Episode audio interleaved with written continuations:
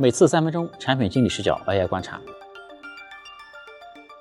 和大家分享一个开源的搜索工具啊，叫做 Lepton Search。这个工具呢，据说是用五百行 Python 代码构建的啊。呃，虽然比较简单，但是效果还是非常不错的。它后端是用的 Mixtral 啊八 x 七 b 的一个模型，它是托管在 Lepton AI 上面的。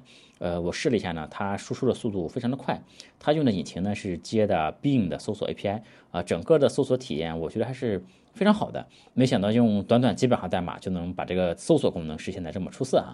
而且呢，这个项目作者说以后会开源的啊。如果说大家对用 AI 做一个搜索引擎比较感兴趣，可以关注一下这个 Lepton Search 这个项目。另外还看到一个 SpeechGPT 刚正的一个产品啊，有关注 AI 语音生成的朋友可以关注一下。我最近其实看了不少 AI 这个语音生成的相关的产品啊，但是具体要做什么我也还没有思路。现在，另外呢，就是 AI 呢有没有可能往偏下沉的方向，也是一个。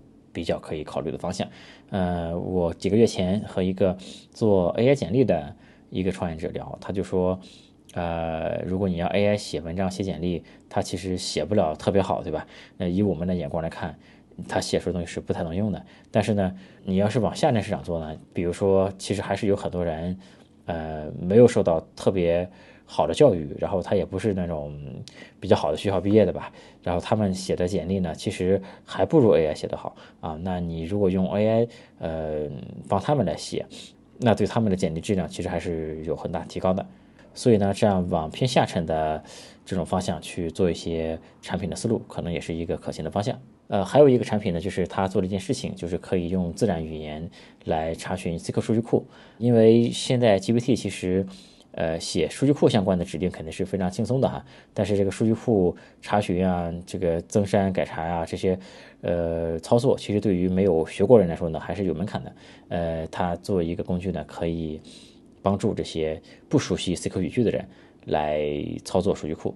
我觉得呢，找一些 GPT 相对比较擅长，对，但是对普通人来说还是有门槛的事情啊，这个方向也是确实是可以考虑的。呃，今天和大家分享到这里，欢迎大家加入我们的听友群啊，我们下次再见，拜拜。